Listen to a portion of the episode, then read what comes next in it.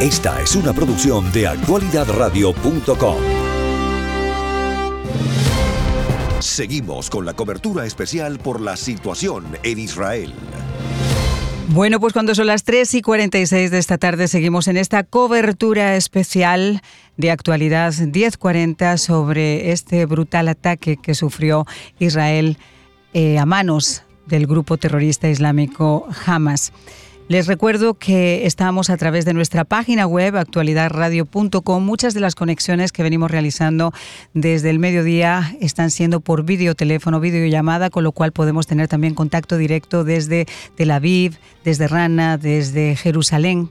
Eh, a través de video pueden ustedes ver incluso esos refugios como cuando hemos estado conversando con la vicealcaldesa de, de Jerusalén y con otros amigos que nos dan también una cierta idea de cuál es esa realidad eh, tan difícil y al mismo tiempo tan diferente a la que nosotros podemos ver aquí en los Estados Unidos. Y también para el resto de nuestras plataformas digitales estamos en actualidad.radio. Eh, quiero agradecer específicamente a nuestro director técnico, a Juan Carlos eh, Contreras, a Jesús Carreño, también por eh, la dirección técnica en plataformas digitales y producción a Minchi Pérez y en los estudios, una servidora Marian de la Fuente y por supuesto la producción general ejecutiva de Sairena Barbosa, que está haciendo, y permítanme que lo diga en el micrófono, una labor meteórica eh, trayéndonos estos invitados de excepción desde el mismo lugar donde se está produciendo esta, esta tragedia.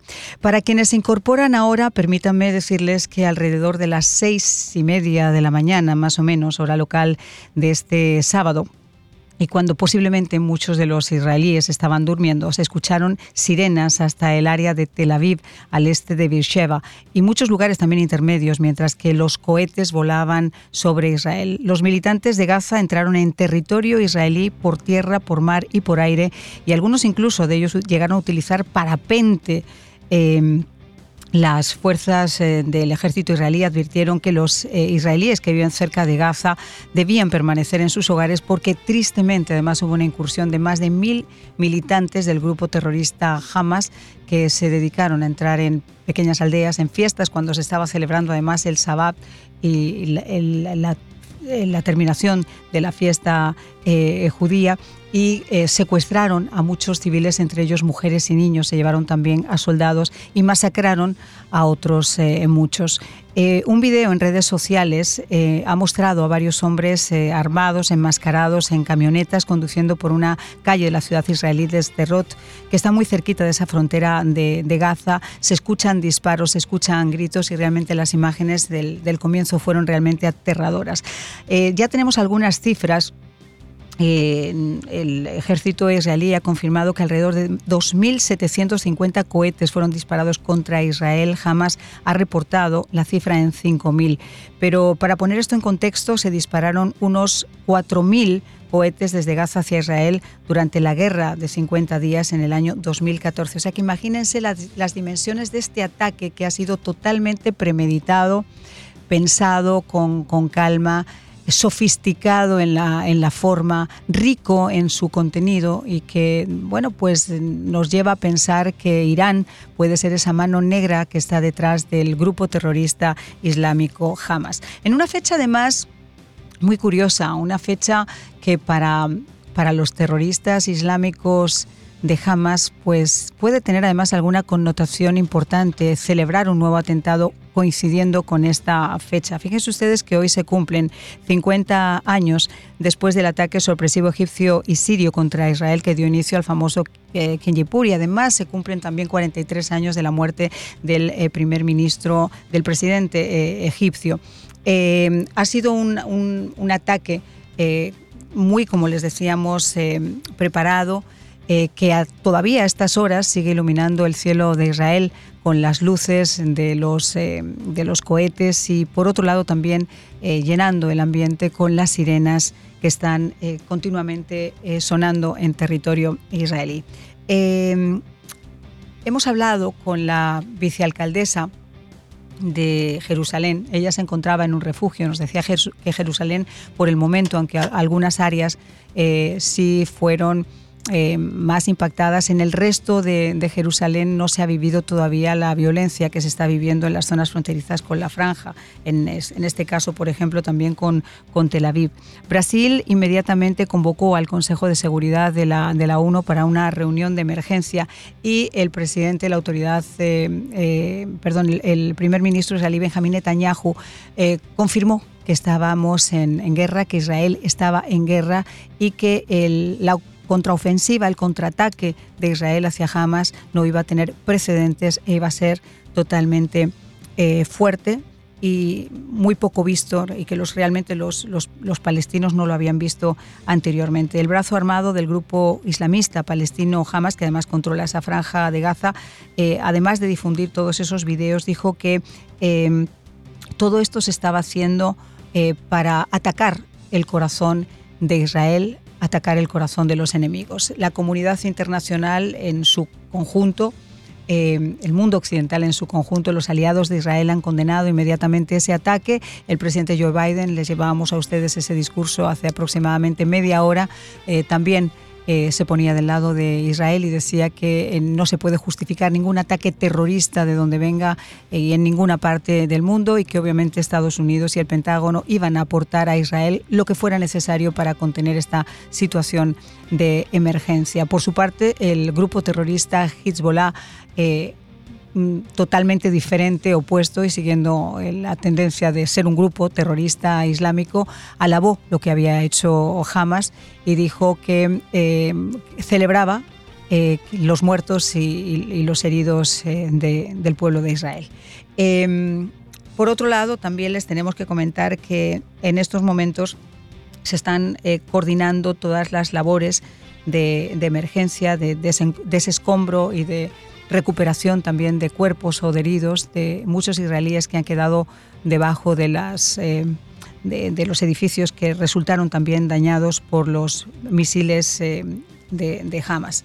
Estamos a la espera también de recuperar eh, algunas conexiones con Guillermo Laferrier, Ah, me dicen que ya está en línea. Fantástico. Eh, con Guillermo Laferrier en línea desde Buenos Aires, porque yo decía a lo largo de esta cobertura que había que tener en cuenta algo.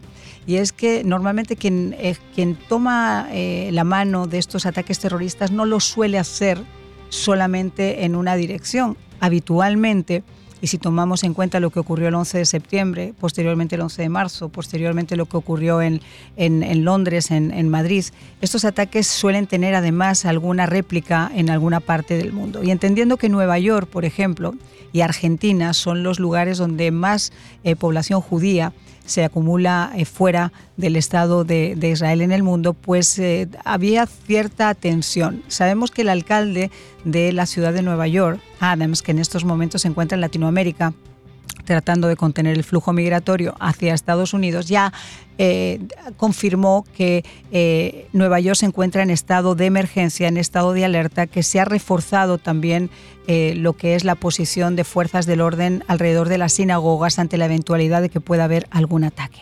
Pero Argentina, y sobre todo después del triste recuerdo del ataque a la AMNIA, pues puede ser otro de esos centros neurálgicos donde mm, se podría, Dios no lo quiera, producir un ataque por parte de estos terroristas islámicos y para ello queremos queremos hablar con Guillermo Laferrier, que es analista en seguridad, coronel retirado, veterano además de las Malvinas eh, y, un magíster en geopolítica. Muchísimas gracias por estar con nosotros, Guillermo. No, gracias por, por invitarme. Estoy a tu disposición. Bueno, estamos haciendo una cobertura larguísima, una cobertura además inesperada, porque tristemente esto nos, nos ha pillado a todos absolutamente por sorpresa, pero hemos tenido la fortuna de tener muchos eh, invitados en diferentes partes que nos están dando una perspectiva diferente y concreta sobre cómo podemos llegar a entender todo esto. Eh, en el caso de Argentina, a mí me preocupaba particularmente, obviamente, por la, por la acumulación de judíos que hay en, en tu país. ¿Se han reforzado las medidas de seguridad? ¿Cómo se ha tomado este ataque a Israel? Mira, eh, te voy a corregir en una sola cosa. No hubo un solo ataque de terrorista de Hezbollah a la Argentina, como fue el de la AMIA, la mutual israelí, sino que dos años antes hubo uno sobre la embajada de Israel en Buenos Aires. Ah, sí, recuerdo también, cierto Claro, que fue volada. es decir, que la Argentina ya dos veces, fue atacada por Hezbollah y la eh, cierta tendencia política que gobierna en la Argentina sigue teniendo relaciones con el gobierno de Irán que atacó a este país la Argentina es un país, este, no entra dentro de lo razonable para ser este, comprendido. Ahora bien, sí este, hay noticias que se difundieron de que el Ministerio de Seguridad de la Nación Argentina convocó a las fuerzas de seguridad para reforzar todo lo que aquí denominan objetivos este, que pueden ser de riesgo para la comunidad judía. Pero de nuevo, la seriedad en Argentina con respecto a la seguridad es cero. Nuestras fronteras son un desastre, un verdadero colador. Cualquiera entra y sale. Así que te imaginas que eh, las declaraciones o lo que pueda llegar a ser el gobierno argentino de estas cosas es eh, para la por la galería, podríamos decir. Y yo Con esta administración o cualquier otra. Claro, pero yo me imagino que en una antesala, además de unas elecciones como tenéis vosotros ahora y con, candidatos ciertamente tan, tan, tan dispares, eh, la posición que se puede llegar a, tomar sobre, sobre esto va a ser también muy dispar, tan dispar como son los candidatos, ¿no? Sí, por supuesto. Tú tienes este, algunos candidatos que apoyan, que, están, que son de este gobierno y que tratan de... En el gobierno eh, argentino hay una tendencia muy fuerte a estar cerca de países como Venezuela, Cuba, Irán, y por otro lado, hay eh, también una intención de tener una pátina de cierta racionalidad para que lograr el voto de, de mucha gente y demostrarse moderado con respecto a esto. Eh, los que vivimos acá ya sabemos de esta cuestión. Y por el otro lado, tienes dos candidatos que se oponen eh, claramente a estos ataques terroristas de Hamas en, en Israel. Sí es cierto.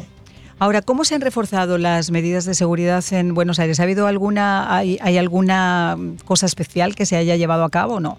No, no, no, no se observa nada de eso. Posiblemente lo que estemos hablando sean eh, vehículos policiales que estén este, en la cercanía, mayor contactos de comunicación, ese tipo de cosas, alguna este, información que se quiera cruzar con quien ha podido entrar o salir de Argentina en estos últimos días, pero no creo que pase de eso y más allá, y más allá de una gran declaración para marcar, tildar el casillero de que hicimos algo en estas circunstancias. No, no, no creo que haya más por ese.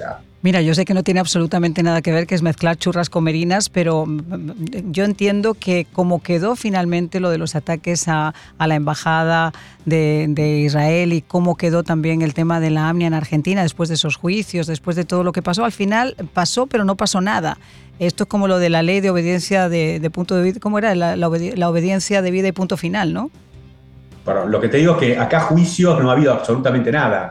Este, se hicieron juicios, no se llegó a, no, no se llegó a La camioneta blanca, yo recuerdo perfectamente sí, todo eso, no, pero olvídate, hay un escándalo, hay un fiscal claro. que, que murió hace cinco años atrás este, cuando estaba a punto de declarar, murió un día entre la noche de un sábado y un domingo, cuando el lunes iba a aparecer ante el Congreso argentino a hablar sobre los acuerdos que el gobierno de ese entonces estaba tejiendo con este, Irán para tapar todo este tema de los atentados. O sea, es un escándalo. Lo que pasa es que a vos te puede este, sorprender y a tu audiencia, acá en Argentina todo ese tipo de cosas no sorprenden absolutamente para nada. Pero déjame un minuto agregarte una cuestión que me parece que es lo más importante de lo que estamos hablando, que es el tema de Israel, si, si me permitís. Claro, por favor.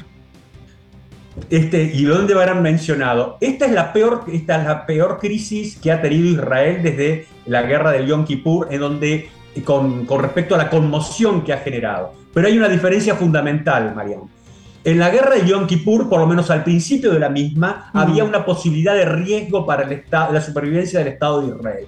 En esta circunstancia, la conmoción es igual a la anterior, pero no hay ningún peligro de una pérdida del Estado de Israel. ¿Me comprendés? Sí, sí, sí. Y, lo, y lo último que te quisiera decir con respecto a esto es que no hay ninguna duda que Israel tiene que responder duramente sobre lo que ha sucedido. Lo que no debe caer me parece a mí, es en el error, y estoy hablando de una cuestión operativa, de ingresar con tropas, boot on the fields, en el territorio de Gaza. ¿Por qué? Porque es precisamente lo que los terroristas de Hamas esperan que el ejército de Israel entre en masa sobre Gaza, eso indefectiblemente que genera una gran cantidad de muertos entre la población civil. Y esa imagen de los soldados israelíes envueltos en el combate, rodeados de muertos civiles este, palestinos, es lo que jamás quiere lograr en estos momentos. Pero yo no creo que Israel vaya, vaya a ceder ante eso. Fíjate que los ataques se han producido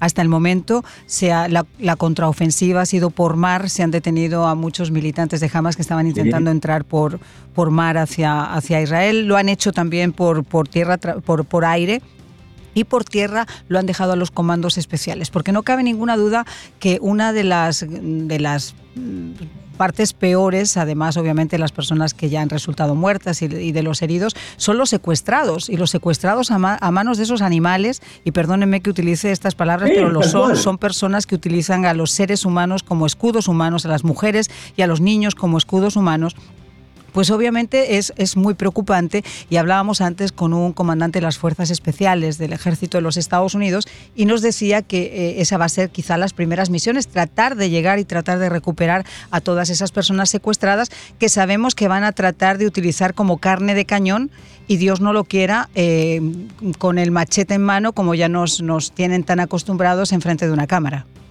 Pero tal cual, no tengo ninguna duda. Cuidado, eh, María, cuando yo te decía, cuando yo me refería a no, que no ingrese el ejército regular, no me refiero a las fuerzas especiales. Para poder rescatar a toda esta gente que deba estar en Gaza, tenéis que recurrir a tropas que puedan ingresar. Lo que yo me digo, me refiero es al tema de ingresar masivamente. Pero te pongo alguna cuestión en duda. Hay es, mucha gente, mucha población, y con razón, en Israel está muy enojada. Está enojada con su gobierno porque considera que no se ha este, previsto esto o al menos no se ha actuado con la premura necesaria. Eh, ¿Eso es discutible o no? Lo que me parece es que esa presión puede ser relevante a la hora de qué es lo que haga el gobierno de Israel hay que tener el temple muy frío en este momento para negarse a esa presión que deben estar recibiendo. Fíjate que estaba viendo que jamás no lo ha hecho solo. Obviamente haya habido el aporte de la yihad islámica por un lado, posiblemente Hezbollah que enseguida lo, lo, celebró, y la mano, eh, no me cabe ninguna duda, de Irán, eh, que con esto lograba, y lo estábamos comentando con el invitado anterior, eh, pues evitar ese acuerdo que pudiera hacer Estados Unidos con Arabia Saudita de retomar nuevamente las, las negociaciones. O sea, esto lo frena de una forma casi, casi inmediata. ¿Cuál es tu opinión al respecto? Yo, eh, sabes que hoy me preguntaron para otro medio este, lo mismo y yo tengo mis dudas. Te, digo por qué. Arabia Saudita tiene claro, igual que Israel, que Irán es el enorme peligro más cercano para todo lo que es Medio Oriente.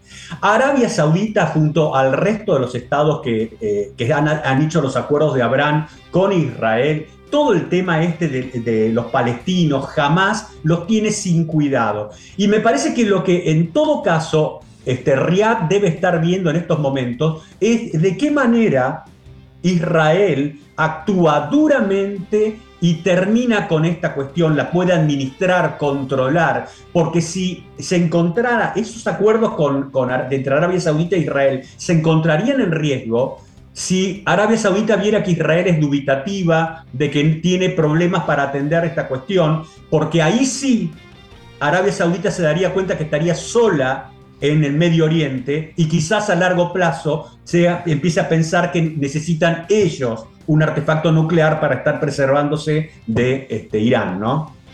Eh, fíjate que tú has dicho antes algo sobre negociar con, con, Irán, dar concesiones a, a, Irán, y hablábamos del gobierno de Argentina en este caso, pero yo también hablaba con mis invitados antes de lo que es de repente la, la sensación de debilidad de una administración frente a un conflicto internacional, y en esto no cabe la menor duda que tristemente, y no, no es un, es, hay que unir la palabra o el, adjetivo, eh, tristemente, hay que decir que eh, en la administración del presidente Biden, desde la vergonzosa y terrible salida de Afganistán, eh, no ha dado muchos, como se dice, ha ido dando palos de ciego en lo que es política internacional, negociando sobre todo con dictadores y negociando con personas que, lejos de demostrar su intención de deponer las armas, de liberar prisioneros, de eh, respetar los derechos humanos, ha hecho absolutamente todo lo contrario. Se han sentado malos precedentes. Estados Unidos y la administración Biden sentó el mal precedente de pagar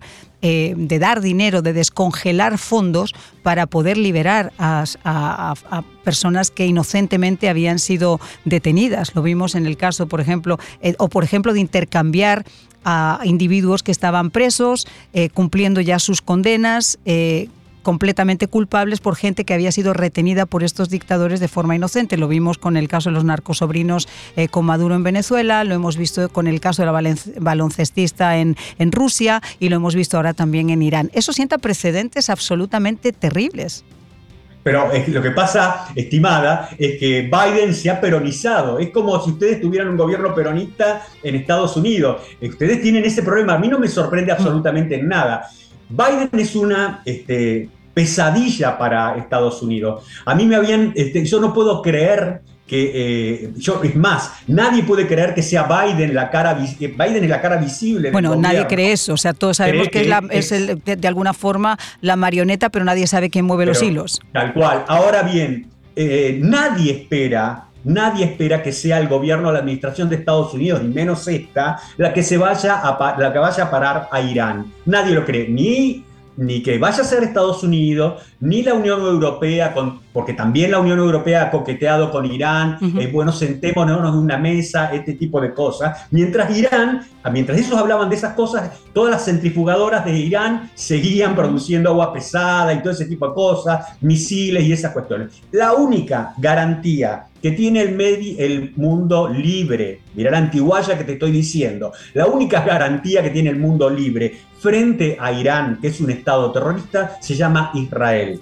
Es la única con, que con esta administración, con la, con, o cualquiera que haya en Israel, se van a oponer a que Irán tenga una detonación nuclear. Y acá un segundo terror.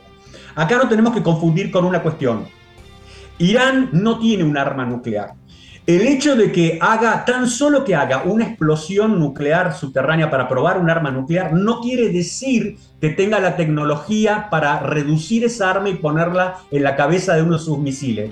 Pero Israel no se va a tomar esa cuestión, sino que va a impedir que este, Irán lo siquiera haga una prueba nuclear no solamente no me has robado un minuto, sino que me encanta escucharte, porque a mí me, encanta escuchar a los eh, expertos, y en este caso tú eres un analista en seguridad y además eres un coronel retirado, o sea que podemos eh, conectar de esa manera. Pero fíjate, yo les hablaba también de que cuando uno se sienta en una mesa de negociación, eh, se espera que sea yo pro, o sea, tú me das, yo te doy a ti, no que yo sea solamente el que te da y tú el que recibes. En el caso de Irán, ha demostrado durante el paso de los años que con el régimen de los ayatolás no importa con quién se negocie, va a ser siempre lo mismo, porque es una cuestión que pasa, pesa no solamente por la parte geopolítica, sino por la parte teocrática, por la parte de la religión, y el peso de la religión, olvídate, no hay cómo.